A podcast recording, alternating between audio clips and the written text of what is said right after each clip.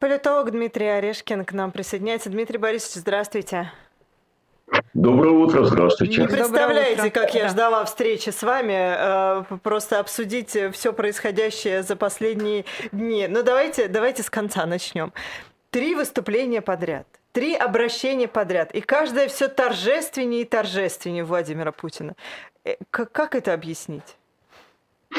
А, ну, во-первых, мне кажется, что это попытка словами компенсировать эм, деловой провал в делах. А, во-вторых, эм, стремление замазать э, дыру, в том числе в личном имидже, и выстроить э, правильную с точки зрения Путина картинку происшедшего, где он молодец, э, все предвидел, успокоил, победил – и все, все, все продолжает идти по плану, а всерьез мы еще не начинали. Ну и третье, мне кажется, что на самом деле это знак того, что он глубоко не уверен в своих силах. Вот такого он не ожидал. И что самое неприятное, на подсознательном уровне, на подсознательном, не, не артикулированном, и никогда никто из путинских сторонников с этим не согласиться публично, но в подсознании них сидит, что Путин оказался слабаком на самом деле. Врет, как э, какой-то там мелкий карманник. Люди все-таки помнят, что э, еще недавно власть говорила, что, простите, пожалуйста, а какие претензии к нам за Пригожин? Это абсолютно независимая, самостоятельная э, компания. Э, и люди ну, понимали, что это вранье не дураки, понимали.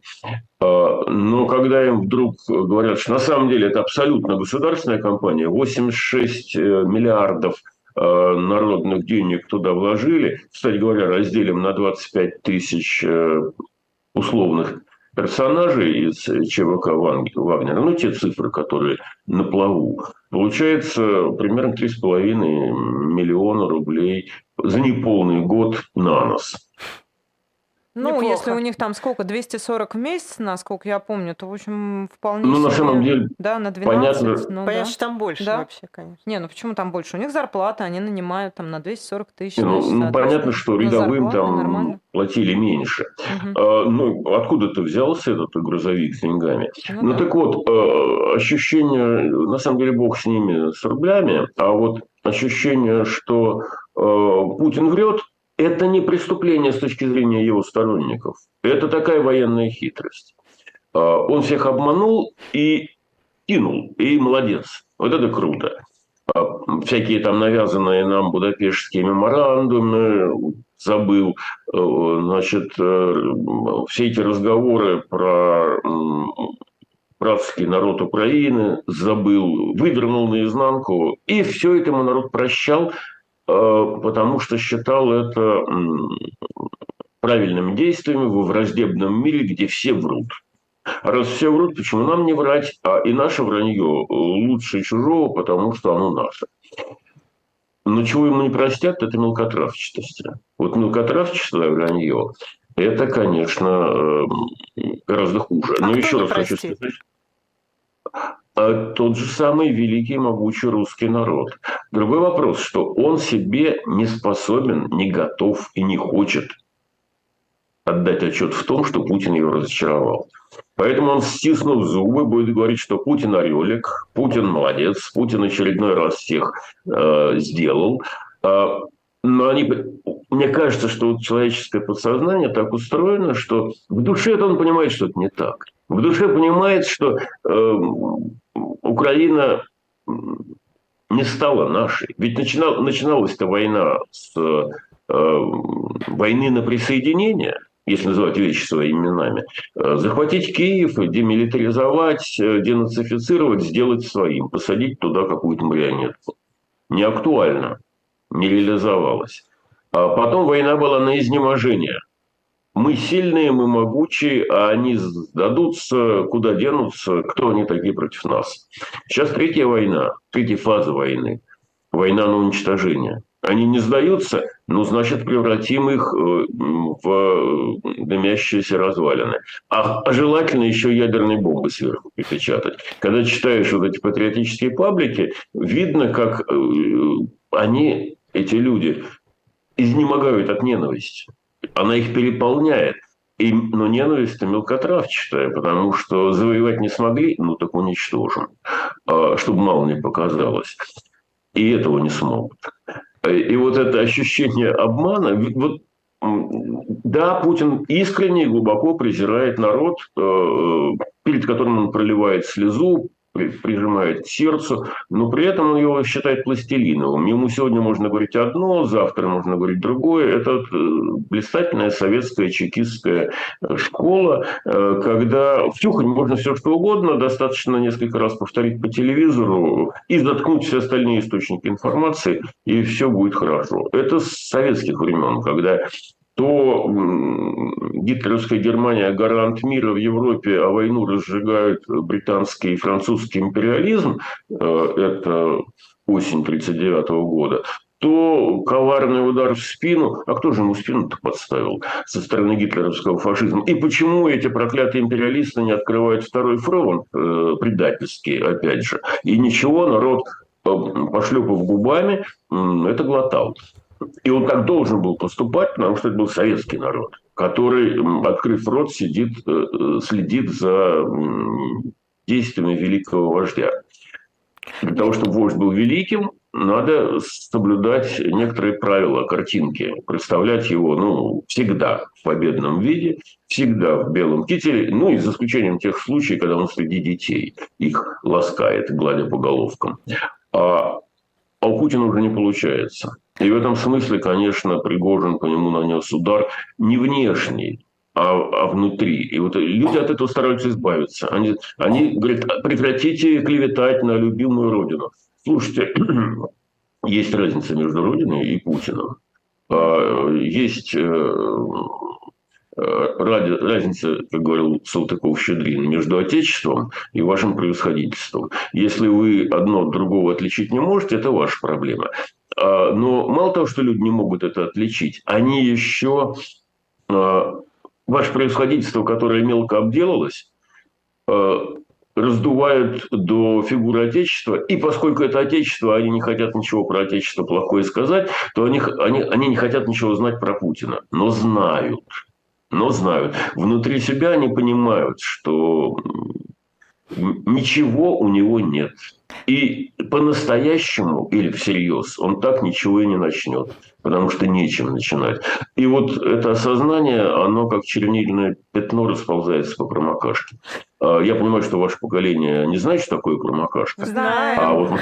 Вы нас да, недооцениваете, Или переоцениваете в некотором смысле. Ну, извините, я не хотела вас обидеть. Ничего страшного. Я, э, я вот, смотрите, вы, вы рассказываете про то, что там они понимают, что вот он там мелко соврал и так далее. Но что касается Пригожина, честно говоря, народ-то вообще про Пригожина ничего толком не знает. ему что там сказали сейчас, мы давали им, там, дали им 86 миллионов, они про, по а, телеканалам про Пригожина никогда не рассказывали, им не показывали они кто такие ЧВК Вагнер толком-то и не знают.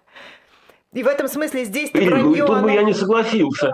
Да? Вот тут не надо грязи. А, смотрите, ну, во-первых, э, двухнедельной давности опрос Рамира, где Пригожин вошел в пятерку самых э, узнаваемых и пользующихся доверием политических лидеров. На первом месте Путин, на втором Лавров, на третьем Шойгу, на четвертом Мишустин, а пятое вакантное место, которое прежде принадлежало Жириновскому, занял Пригожин несмотря на справедливо вами указанное отсутствие в телевизоре. И здесь сразу как минимум два важных обстоятельства. Во-первых, что, кстати говоря, социологи тоже фиксировали. Снижение доверия к телевидению, к официальному, к визгам э, госпожи Симонян, к визгам госпожи... Э, Господина господина, Соловьева. Я уж не знаю, как... да. Соловьева. Да. Э, доверие снижается. А и параллельно э, растет, ну, не доверие, а интерес э, к тем, что называется там военкоры, вот это вот, э, ну, это интернет-стратегия. Э, именно поэтому Путин, кстати говоря, встречался с военкорами, потому что он понимает, что это новая медийная и, следовательно, политическая сила, важный ресурс, с которым надо наладить э, взаимоотношения. Э, так что феномен Пригожина вырос помимо телевизора. И то, что он вырос, означает, что действительно интернет э, стал другой э, влиятельной э, силой в информационном пространстве. Это первое. А второе – это то, что Пригожин как раз знают и на него возлагают надежду. Вот эти самые Z-патриоты, Путин с их точки зрения слабак, белый китель товарища Сталина на нем болтается, как на огородном пугале. Э, худоват, слабоват э, Владимир Владимирович по сравнению с Иосифом Виссарионовичем. Я имею в виду не про реальную картинку, а про ту картинку, которая живет в мозгу э, уважаемых соотечественников. Там живет картинка, что Сталин был велик и могуч. Э, то, что он построил страну, которая через одно поколение рухнула в смуту, которая называлась перестройкой, это как бы списывается на происки Запада. Точно так же, как э, на происки Запада списывается смута, которая наступила через поколение, ну там примерно через поколение после Ивана Васильевича Грозного. Все вот эти героические персонажи после себя через некоторое количество лет э, подставляют стране смуту. И Путин тоже поставит. Э, собственно говоря, Пригожин ее и начал уже оформлять э, в глазах людей. Ну так вот, я хотел сказать, что да, Пригожин был героем. А почему? Ну, во-первых, он вояка, а у нас э, общественное сознание милитаризовано. А во-вторых, у него своя информационная империя. Он-то раньше и шустрее путинской президентской команды Знал, построил свою вот эту вот службу, которая ему пиар устраивает. И, и, и в этом смысле э, он крутой пацан, который там правду говорит, не, несет этих самых э, обитателей Рублевки, жирных и тупых генералов. Трудящимся это нравится. Трудящиеся с удовольствием кушают, точно так же, как с удовольствием кушали революционные взвизги товарища Ленина, товарища Троцкого и товарища Сталина тоже, пока он делал революцию. Потом, когда он сел сверху, он, естественно, все революционные взвизги подавил и оставил только Э, словословия, в связи с чем и э, возник его гениальный имидж. Он, оказывается, победил весь Запад. Вместе с Америкой и Британией, которые они вот... Два момента, ну, другой да. Так а, вот, да. я хочу сказать, что Пригожин э, за год влетел очень высоко. И теперь у Путина серьезная проблема демонтажа его образа. И нам тут расскажут, что пункт А, он олигарх, пункт Б, он варюга. Пункт С, он э, кинул своих. А, а на самом деле так оно и есть. Только об этом можно было немножко пораньше подумать, когда вы восторгались этим самым Пригожиным. Конечно, он и варюга, и кинул своих. И теперь этих своих там будут э, переформатировать в штрафбаты и гнать в первых рядах э, под огонь, потому что они представляют угрозу системе, системе Путина.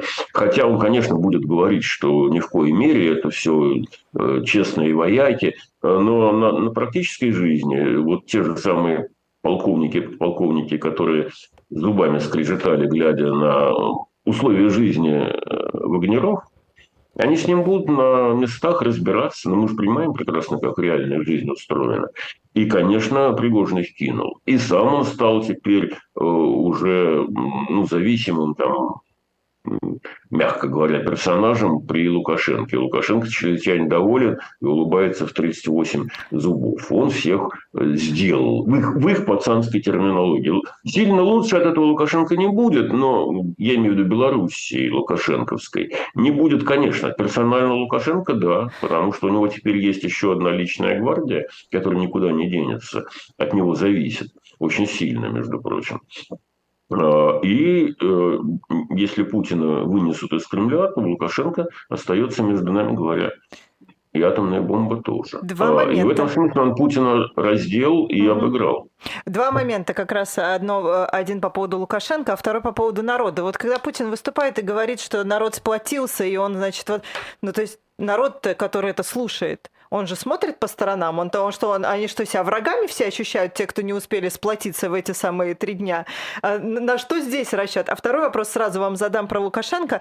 А, когда все говорят, значит, вот эти вот по федеральным каналам, что Путин, значит, э, вот разрулил всю ситуацию и эм, поздравляет и благодарит всего веков, и после выступает Лукашенко, который рассказывает, что Путин буквально, я не знаю, отчитывается перед ним отчитывается, рассказывает, как у него дела, и что на самом деле это Лукашенко все разрулил. Как вот это объяснить? Ну, вот это как раз, мне кажется, очень понятно тем, кто занимается анализом социальных настроений, и очень непонятно тем, кого анализируют. А, потому что, ну, вы говорите, вот народ верит. Народ верит очень по-разному. И не весь народ верит. Когда Вагнера вошли э, в Ростов, какая-то часть народа э, кинулась из Ростова подальше. Какая-то часть народа, включая начальство, включая вот этих доблестных росгвардейцев, э, полицейских, ФСБшников, вот всю эту шушуру, которая с удовольствием мочит любой социальный протест, безоружный. Как только они встретились с людьми с оружием, они исчезли с радаров. Где был губернатор Голубев? Голубев, кажется, его фамилия. А, а, Мы только Гладкова знаем, Дмитрий. Нигде его не было видно. А, а какая-то никем не санкционированная а, вооруженная сила входит в город, э, непринужденно берет э, штаб а, Южного военного округа, и там начинает командовать. А, при этом говорит, ничего, ничего, вы трудитесь, пожалуйста, мы вам не мешаем, мы вот здесь просто танк поставим перед въездом, возьмем вас под охрану, как раньше это называлось. И никаких ничего. Так вот, значит, какая-то часть народа э, села под на лавку или забилась под лавку. Какая-то часть народа кинулась покупать по советским традициям постное масло, гречку и спички. А какая часть народа пошла делать селфи, селфи на танках э, Пригожина. Он же крутой, это драйв, это движуха. Вот, значит, ну, те, кто самые глупые, они это воспринимали вот в такой э, стилистике. Э, люди постарше, значит, пошли за постным маслом. А, а самые хитрые, они просто спрятались и стали ждать, чья возьмет. Чтобы потом э, продлить осанну победителю, который спас э, э, страну или от попытки военного переворота, или от кровавого режима, в зависимости от того, э, что наверху э, окажется. Так что народ, я бы не сказал, что народ верит. Народ на это все смотрит с большим-большим скепсисом. Но ну, это в некотором смысле это пушкинская фраза. Я, конечно, презираю свое отечество с головы до ног, но мне досадно, когда это чувство разделяет со мной иностранец. Он так сказал. Так вот, э, народ понимает, что, ну, народ, извините, термин такой из 19 да. века. Э, почтенные сограждане понимают, что их обманывают. Но им обидно, когда им говорят, что их обманывают. И э, поэтому они таким людям, как я, говорят, а ты-то кто такой, чтобы об этом говорить? Ну, это, так, это на самом деле это защитная реакция народа. А, потому что иначе оказывается, что Путин мелкий жулик, в этом случае мелкотравчатая личность, а, а те, кто им восхищались, ну что ж, дураки, что ли? Дураком себя никто не хочет признавать. Поэтому они будут держаться за этот имидж – всеми своими конечностями, чтобы сохранить идентичность, самоуважение, все что угодно.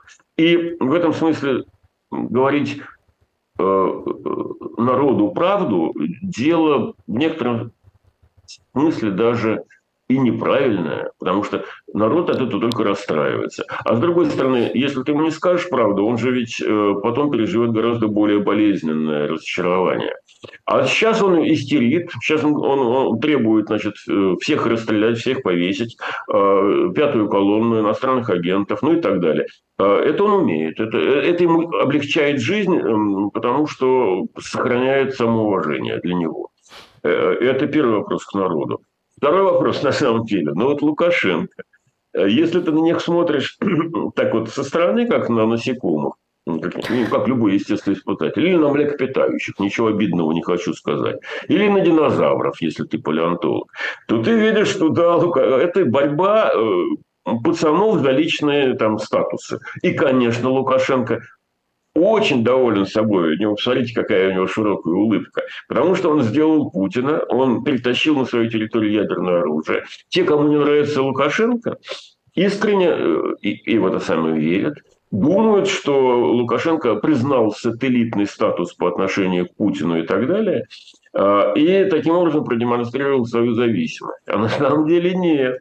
Лукашенко понимает, у него хорошо развитое политическое чутье, и он чувствует, как из Кремля, из-под, из-под спасских ворот сочится запах политического трупа. Он понимает, что Путин э, сойдет с арены раньше, чем сойдет Лукашенко. Вот это он хорошо понимает. Ух ты. А, и он понимает, что когда игра начинается всерьез, тот же самый Запад, представишь себе вариант э, единого путинского политического пространства до Гродно или отдельно существующую Белоруссию, э, которой Путину не подчиняется, пусть с авторитаристом Лукашенко. Пусть э, с тем, кто узурпатор и фальсифицировал выборы и так далее. Запад выберет Лукашенко. И вот, потому что э, альтернатива – это э, путинская граница в районе Гродно. Уж лучше Лукашенко. А, так что Лукашенко в своем праве, в своей силе, и он свою партию сыграл. Он перетащил к себе Вагнеров, которые от него зависят теперь, и которые ненавидят Путина лютой ненавистью. И если что, а, а Лукашенко все время ходит под этой угрозой, потому что, ну, а если Путин проиграет Украину, то почему бы ему быстренько не выиграть Белоруссию, которой никто помогать не будет, ну, и ее завоевать, расплюнуть. Поэтому Лукашенко нужна вооруженная сила и, и люди, и в этом смысле вагнеровцы ему как раз очень даже кстати. Не слишком сильные, конечно, чтобы, не дай бог, они там не, не учудили государственный переворот, и господин Пригожин сам не сел в это самое кресло. Лукашенко чувствует себя достаточно уверенно, чтобы взять этих уголовников под контроль, держать их у себя и при случае использовать э, как личную гвардию охранную или как э, антипутинскую силовую э, структуру. Во всяком случае, он, не, мне кажется, э, он ни в коей мере не будет использовать их против Украины, чем, чем сейчас нас пугают. Потому что Лукашенко все с 2014 года выворачивался из-под вил Путина, как уж под вилами, э, который пытался заставить Лукашенко воевать. Нет, нет, товарищ Путин, вы сами воюете. А товарищ Лукашенко будет поддерживать, рвать на груди тельняшку, э, распространяться там, в великом прошлом, о том, как мы вместе фашизм побеждали. Но воевать за Путина он не будет. Прежде всего, потому что он прекрасно понимает, что его власть висит на штыках или сидит на штыках. И если штыки переходят в подчинение Путина, а в случае войны это так или иначе, объединенное командование, значит, соответственно, все ключевые позиции у путинских генералов, а Лукашенко остается без силового ресурса.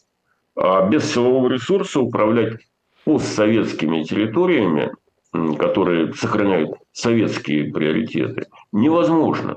А, это же вам не, не, не, не Чехословакия, которая мирно разделилась на Чехию и Словакию. Это такая добротная мафия, которая распалась на несколько добротных мафий. А, ну, мафия, построенная еще товарищем Сталиным. А, так что Лукашенко, конечно, не пойдет воевать. Но его позиции усилились когда Путина вынесут вперед ногами из Кремля, вагнеровские головорезы будут немедленно брошены на то, чтобы перехватить контроль над ядерным оружием, которое размещено в Беларуси. И уж Лукашенко никому не отдаст ничего. И вот я думаю, что на Западе как раз по этому поводу сейчас сильно переживают. Потому что Лукашенко с атомной бомбой э, это совсем другое животное по сравнению с Лукашенко без атомной бомбы. А, и вести он будет себя по-другому, надо сказать. А он чрезвычайно доволен тем, той партией, которую он сыграл. У него для этого есть все основания. А, антилукашенковская оппозиция, конечно, пытается его развенчать, э, объявить его таким сяким пятым и десятым, но сам-то Лука э, в своей системе ценностей, который прочно сел на Белоруссию своей железной задницей и не дает ей пошевелиться, сам Лука чрезвычайно доволен. А, Дмитрий и, и, и понятно почему. А, Саш, можно голосование? Давайте вот я а, зацепилась в этом смысле за вашу фразу. Кто уйдет раньше? В политическом смысле. Кто уйдет раньше, Путин или Лукашенко? Давайте проголосуем. У нас сейчас 30 тысяч слушателей. Я вас прошу максимально оперативно это сделаем, потому что не так много времени остается. Дмитрий Борисович, у меня к вам абсолютно серьезный вопрос. Единственный вопрос, на который я не могу найти ответ. Без всякой там вот этой мутной конспирологии, кто кому там что пообещал и так далее. Почему Пригожин остановился и развернулся? Э, потому что испугался. Чего? Э, он надеялся, как, как и все такого рода лидеры, э, он надеялся, что ему прет. Рука стоит. А, так, и как, например, там... Ну, как Лукашенко помните, сказал, был такой персонаж фамилии? Угу. Да, да, извините. А, Квач, Квачков, угу. который, вооружившись там рогатками, еще чем-то, э, вилами и прочими, э, пытался штурмовать Кремль в абсолютной убежденности, что он народный лидер, и народные массы будут к нему присоединяться по мере движения там, Нижегородского ополчения там, или какого-то еще имени Минина и Пожарского к Москве. А, примерно так же думал господин Гиркин, когда он брал Славянск он же в своих постах писал, что оружия у меня куча, а людей воевать нет.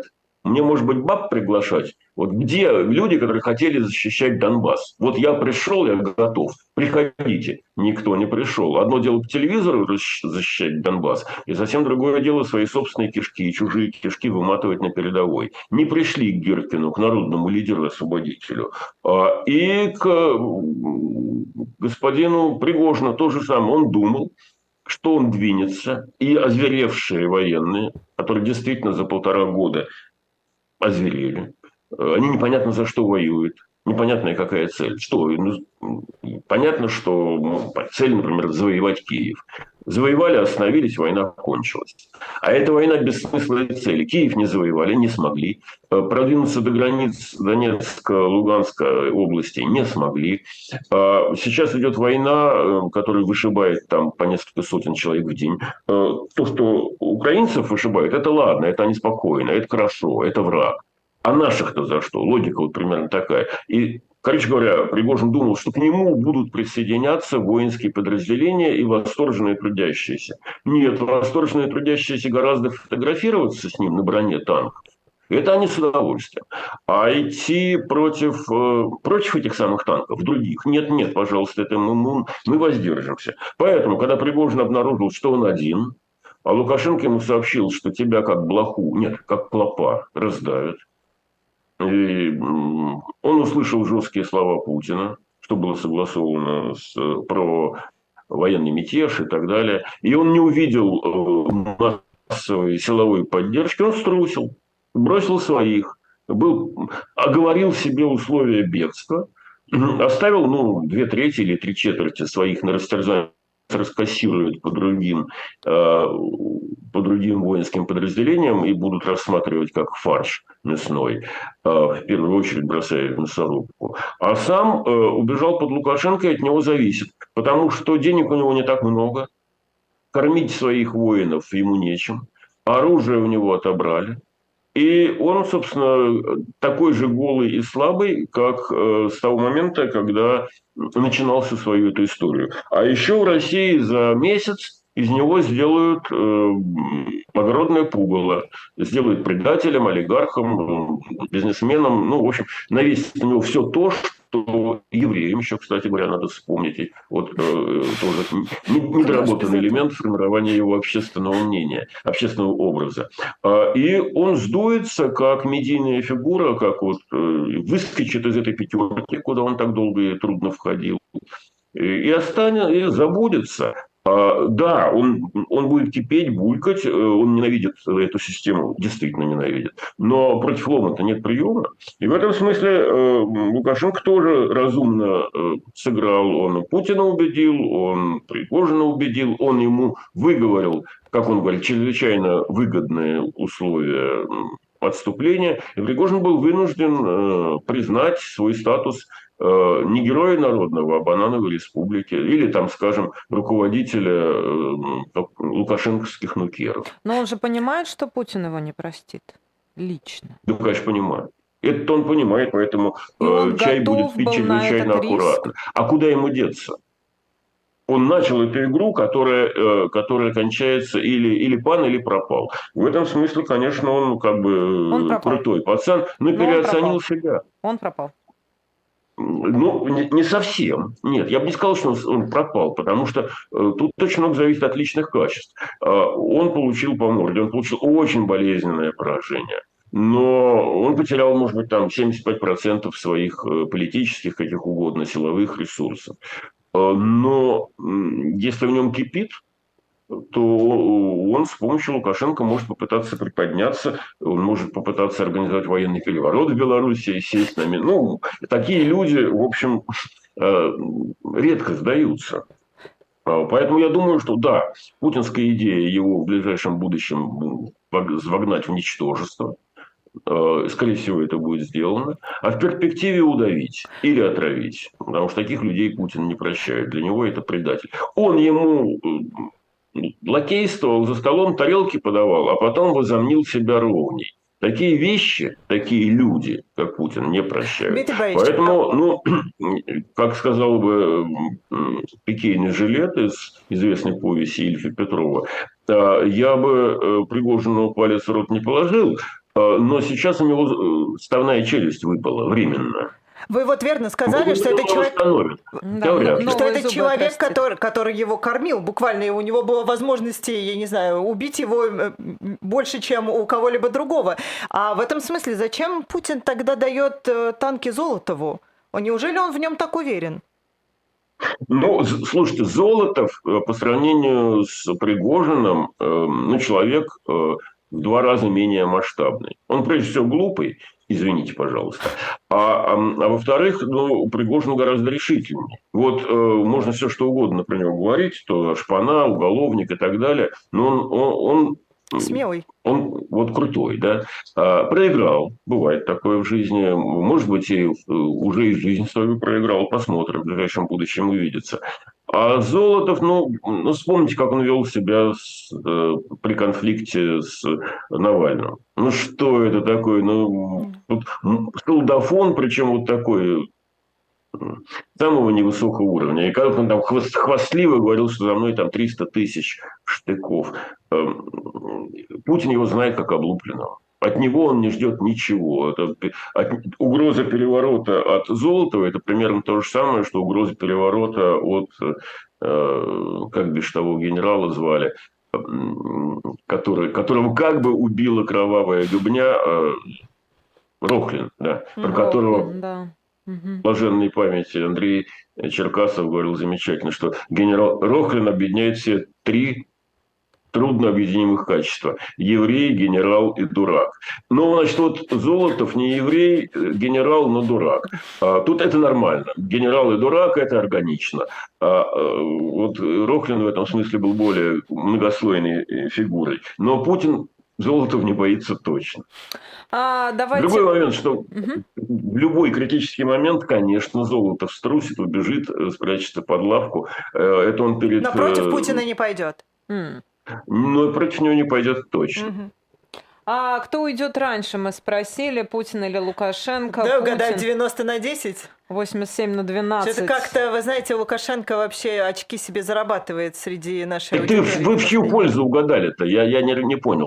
Вашу, Кто вашу, вашу, вашу, конечно. Что Путин уйдет раньше, так полагают, 87%, что Лукашенко Но уйдет это, раньше 12% это wishful thinking. Хотелось да. бы так думать. Да. А, а спросите белорусов, они, они бы, наверное, по-другому ответили. Ему Лукашенко хуже горькой речи. Это правда. Дмитрий Борисович, Спасибо большое. Подожди, подожди. А, Тут мы, чат как разрывается. конечно, все 30 тысяч человек, и мы с Машей а, непременно, во-первых, хотим поздравить вас с прошедшим днем рождения. Они просто разрываются. Ой, спасибо чат, большое. И говорят, как мы, да, как мы посмели с самого начала об этом не сказали, так что мы и 30 тысяч наших зрителей зрителей от всего сердца поздравляем вас с днем рождения. Вот, на этой прекрасной ноте нам пора заканчивать эфир. Да, Дмитрий спасибо Орешкин, большое. Независимый Маша политолог Майерс. Дмитрий Орешкин был нашим гостем. Мы в студии «Живого гвоздя». Ирина Баблоян, Маша Майерс. Мы до работаем завтра, для вас да? с 7 до 9 утра по московскому времени. Ну и завтра обязательно увидимся, услышимся в это же время на 7 до 9 по Москве. Спасибо гвоздь. большое. Всем пока. До свидания.